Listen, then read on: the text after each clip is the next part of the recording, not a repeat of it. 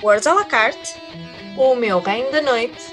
Ambas têm o imenso prazer de apresentar do Demo.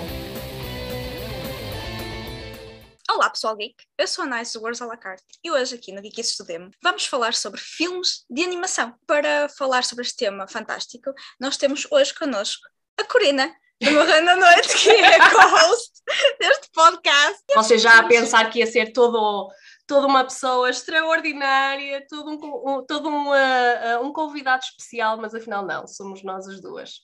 Olha, não sei se antes de começarmos a nossa conversa queres-te apresentar como na escola e falar um pouco de ti e sobre os teus projetos.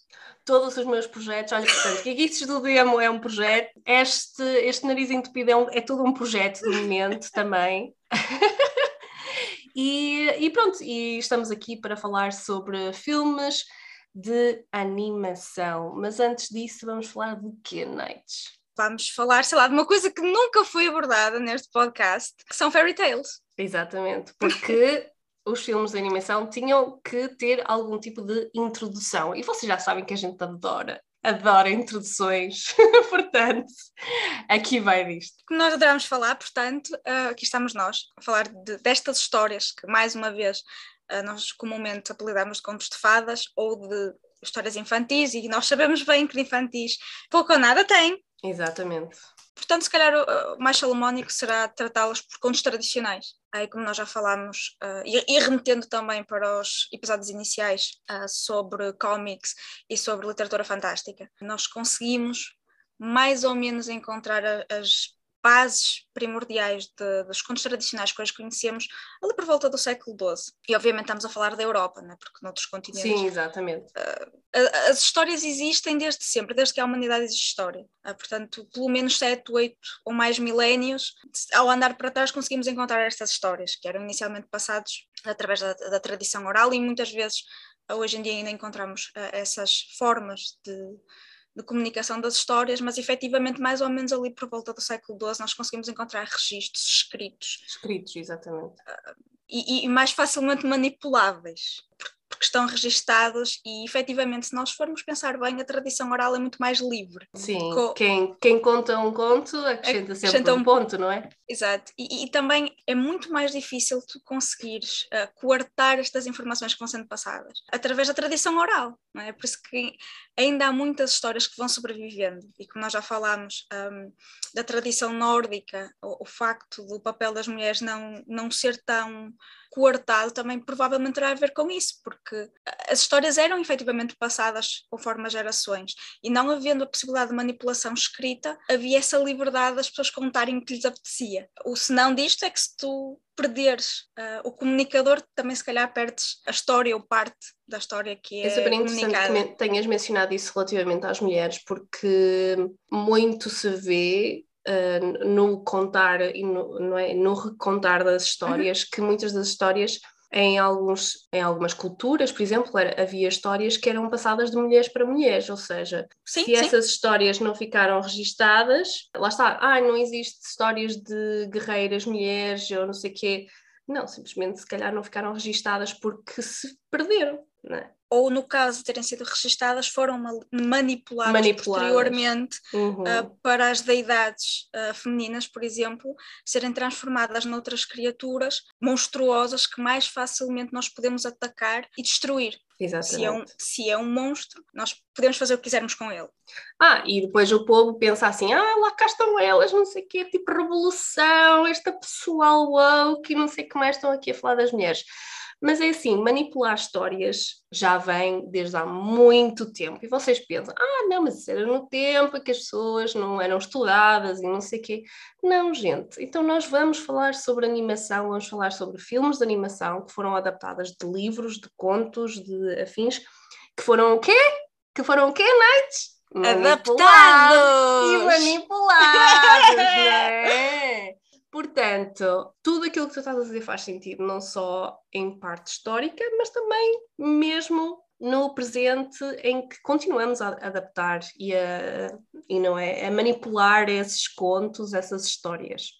Claro, porque uh, nós temos que ter em consideração que a base das histórias é primordial. Uh, por exemplo, no caso do Capuchinho Vermelho, nós conseguimos perceber que se calhar a origem da história é asiática e que através da Rota da Seda chegou à Europa. E há imensas versões uh, desta história. É quase como se nós criássemos, ao estudar estas histórias, arquétipos de, de determinadas mensagens que são comuns a várias histórias que vão tendo milhentas variantes uh, e vão sendo adaptadas aos costumes, às culturas, às mensagens que as pessoas queriam passar.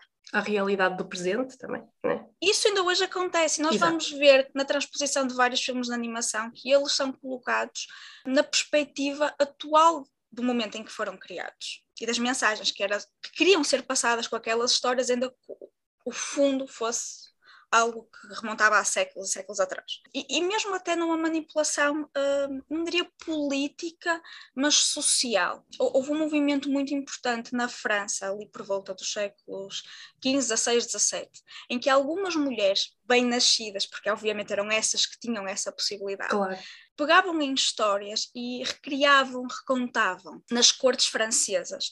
Estamos a falar eh, mais ou menos do período absolutista do Rei Sol, do, do Henrique XIV, do, perdão, do Luís XIV, uh, até a Revolução uh, Francesa, portanto ali para aí dois séculos, ou um pouquinho mais, em que tu tinhas personalidades como Catherine Bernard ou Charlotte Rose Cormont, eu provavelmente acabei de assassinar o nome destas senhoras, Catherine Durand, a Villeneuve e a Paris de Beaumont, que estas duas últimas fizeram versões da Bela e o Monstro, que nós também iremos falar.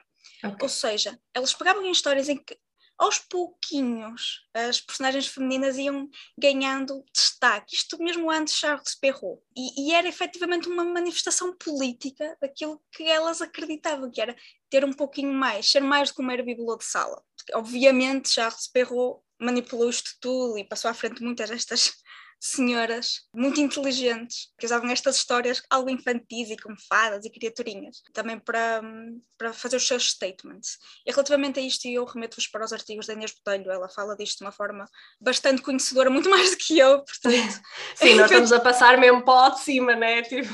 Exato! Só nota introdutória. Isto é, exato, é a mesma introdução para vocês irem pesquisar mais posteriormente. Hum. Mas efetivamente Charles Perrault, durante o século XVII, essencialmente dominou estas histórias e naturalmente com uma perspectiva mais patriarcal, mais masculina das personagens, em que uh, as, as personagens femininas eram mais, de novo, um bibelô uh, e um acessório às histórias. Exato. Uh, coisa que mais tarde, com os irmãos de Grimm, e já estamos a falar no final do século XVIII, início do século XIX, mudou consideravelmente porque as histórias germânicas. E isto é uma questão de identidade, efetivamente, mais do que os salões uh, brilhantes de, de, França. A Alemanha que nós conhecemos hoje é relativamente recente, porque uhum. inicialmente era um conjunto de principados, de ducados, daí haver imensas princesas e príncipes alemães nas, nas casas reais europeias. Aquilo foi uma forma, tal, tal como as mitologias e tal como os lendários, de aproximar as pessoas porque inicialmente os irmãos Grimm, Jacob e William, fizeram um dicionário de mitologia, fizeram um dicionário da língua alemã, e era uma forma de agregação daqueles povos que partilhavam a língua e tradições comuns. E com os seus contos da infância do lar, que teve sete edições, Uau. Porque as próprias histórias eram manipuladas muito por causa da forma como as populações aceitavam ou não as versões das histórias uhum. que eles uhum. apresentavam. Pois que em cada principado com certeza deveria a, a versão de, de whatever história, não é?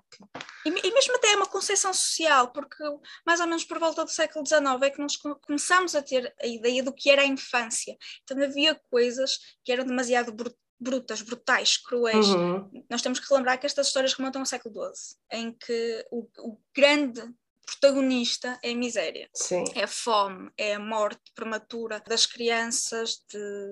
A falta de, de medicina, não é? A falta de ciência. Exato. Exato. E, e, e até coisa... nem, é, nem é a questão da falta da ciência, é uma incompreensão também, não é? Porque tinham que, que explicar às vezes fenómenos naturais de alguma forma.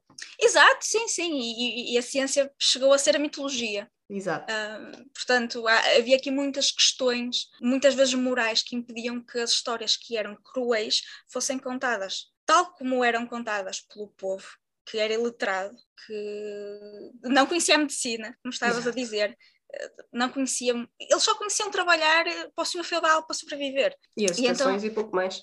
Pronto, então é como tu dizes, não é? Havia histórias que eram só contadas entre mulheres, havia só histórias que eram só contadas entre homens, histórias que eram específicas de determinadas zonas, porque elas eram a, a moral, elas eram as notícias, a coscovilhice, a pornografia da época, e que era Exato. contado à lareira todos ouvirem. Daí as histórias da infância e do lar, porque era à volta da, da, da lareira que as, as pessoas contavam as histórias que ouviam dizer de outro alguém. Ligeiramente diferente já tens as, as histórias do Hans Christian Andersen, já no século XIX. Ele tinha um conceito muito da culpa cristã das histórias. Eu acredito que isto seja uma influência ah, da história da, da Dinamarca, ele era dinamarquês. Uhum. É um país que nós hoje temos como extremamente avançado. Que mas que convenhamos, que convenhamos, ele tem razão, não é? Porque muitas das histórias, se não ficaram perdidas, foram extremamente manipuladas pela, pela igreja, não é? Para, para entrar no, na timeline que eles querem. mas, mas uma coisa que também é muito importante é perceber que a Dinamarca, ah, hoje um país que temos como muito avançado e que Uhum. à época ainda tinha a Finlândia anexada, teve um regime absolutista até pelo menos à época de, de perdão, de, de Hans Christian Andersen, pelo Uhum. menos até ao final do século XVIII, teve um sistema absolutista. E isto faz com que a liberdade das pessoas seja extremamente coartada, Claro, que, extremamente que, que haja que Uhum. haja a lei da, da servidão, ou seja, os senhores feudais eram donos dos camponeses que trabalhavam nos campos. Uhum. Ou seja, ah, isto também se reflete, diria eu, nas, nas histórias do Hans Christian Andersen. Ah, e todas estas histórias, naturalmente, era o que nós estávamos a dizer há, há pouco, foram transpostas e foram sendo recontadas, e ainda hoje são recontadas, neste caso através dos filmes de animação, tendo em conta a época que eles apareceram. Porque as histórias servem o propósito de passar uma mensagem, e essa mensagem vai sendo ah, diferente ao longo das épocas. Portanto, ah, depois desta introdução fantástica relativamente aos contos de fadas, porque vão ser efetivamente mencionados várias vezes, principalmente na, no início da era da animação. Eu quero só deixar aqui uma, uma notinha de que hum, a animação não começou efetivamente com ah, o primeiro filme de animação, por assim dizer. Aliás, até podia estar aqui a dizer que o primeiro filme de animação foi até antes do, do Gato Félix, que foi um dinossauro e não sei o quê, mas isso é mesmo tipo primórdios, primórdios, ok, de filmes de animação. O que eu quero deixar a nota é relativamente, co- como tu estavas a, a, dizer muito bem, a percepção de contar uma história, a vontade criativa de contar uma história já, vem, já provém desde há muito tempo. Mas efetivamente a animação mais próxima do que temos hoje em dia aconteceu com o Joseph Plateau em 1832, que ele criou todo um, um, um, um aparelhómetro, um artefacto, que, que eu quero dizer o nome, mas eu acho que me vou cuspir toda, que é o Fenaquisto, Fenaquistoscope. Ok, não magoei acontecer isso. Vai lá, pronto, pronto. É. Descansar, descansar. Que é basicamente, é basicamente um disco ah, feito de cartão em que depois tinha um vidro, com certeza também já viram isto, tinha um vidro e depois tinha muitos, muitos, muitos desenhos da mesma personagem ou, Uhum. ou whatever situação que quisessem retratar e depois aquilo girava muito depressa e parecia mesmo, em termos de ilusão de ótica, que ah, a- aquele, aquele objeto se estava a mexer. Obviamente isso depois evoluiu ainda mais com William Horner e ainda mais com Amélie Reynaud, que em 1876 adaptou efetivamente uma animação para uma audiência no, no, no teatro, por assim dizer. Ok. E pronto, e agora sim, vamos começar forte e feio. Agora, gente. É Antes disso, eu vou só, antes disso, eu vou só deixar uma nota. Estavas a falar do cenoscópio que gira, Hum. eh, que não vou tentar dizer, porque enfim, Yeah, exato. vi- vidas artísticas, eh, que é, tu estavas a falar da coisa que, que girava, o artefacto Uhum, que girava muito uhum. rapidamente, e isso é essencialmente o princípio de, do- daquelas maquinetas onde metes a bobine eh, e está a projetar um filme. Basicamente, sim. Sim, sim, sim. É não, sei se isso. vocês já, não sei se vocês já tiveram a oportunidade de ver uma sala de projeção ou de ver um filme através de uma sala de projeção. Uhum. Aquilo é mágico. Imaginem que vocês têm, sei lá, 8 ou 10 anos, estão na sala de projeção e estão a olhar para a máquina e ver a pessoa a tirar a, tira a bobina, mete a bobina, que é uma coisa antiga, não é? Que é Sim. isso? Bobines. Isso agora é download streaming, né? Que é onde, onde eles têm aquela rodinha onde eles têm a fita, Sim. que é que é fixado frame by frame o filme, e aquilo gira mega rápido, assim, uma coisa absurda. E se tu olhas para, para o localzinho onde sai a luz e passa a fita da bobina, tu consegues ver a imagem a mexer. Uhum. E é uhum. exatamente isso que está projetado lá ao fundo. E, tipo, é incrível.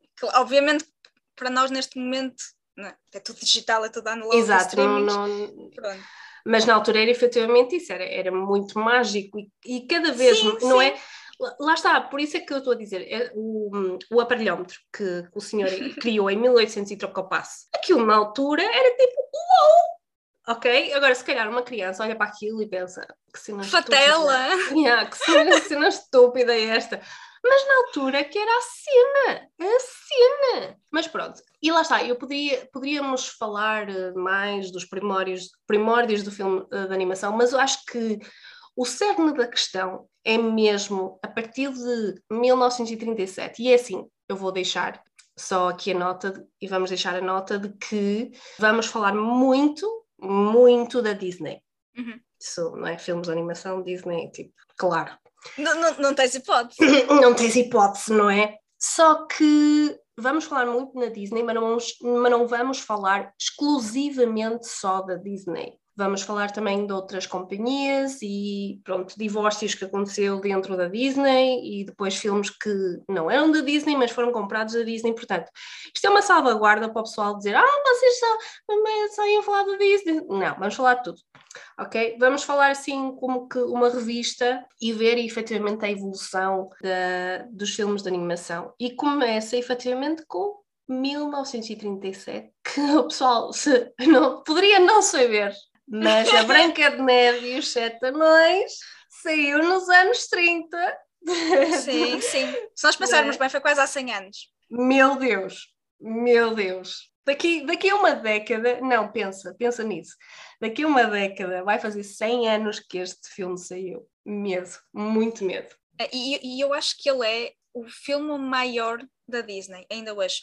Uh, eu penso que até era o favorito do, do Walt Disney, mais pelo marco, que eu diria, eu diria, diria, pronto, é a minha opinião, que é efetivamente um marco, a mudança do paradigma da animação, do, do, do cenoscópio, né? para, para algo efetivo que chama as pessoas que tu vês numa tela. Exato. Né? Que é, é, de novo, é uma, é uma forma de magia, se tu com, pensares bem, é uma forma de magia. Este filme ainda foi feito a preto e branco, era muito interessante que inicialmente ah, Disney, saiu diz... a preto e branco, mas foi o primeiro, acho eu, que. Ou se não foi a Branca de Neve, foi o, o filme do, do Steamboat Willie, que acho que é o primeiro do, do Rato Mickey, em que efetivamente Sim. houve sincronização de áudio. Outra vez, uma cena que parece muito tipo normal, mas na altura, uau, uau! Sim, é coisa que tu só conseguias no teatro e mesmo assim, né? Tinhas as pessoas diretamente ali a manipular os cenários, as luzes e Exato. practical effects e tal. Isto era algo em que o humano criava e colocava numa máquina para outros humanos percepcionarem. Portanto, é, é, é, é mágico. Não é? E, efetivamente, e, e realmente este, de novo, uh, foi feito a preto e branco, posteriormente foi colorizado, obviamente, efetivamente foi feito a preto e branco no primeiro registro. Ah, o que é que okay. acontecia nos, nos primórdios dos filmes da Disney. Eram contratados atores que efetivamente dramatizavam as cenas e vestiam roupas o mais parecido possível com aquilo que era criado uhum. posteriormente, porque o desenho era feito por cima das imagens. Ah, ok. Tanto que há uma, uma fotografia muito célebre que uh, a Branca Neve Sete Anões ganhou efetivamente um Oscar. E então havia um Oscar grande, tamanho normal, e havia sete Oscars pequeninos. Ah!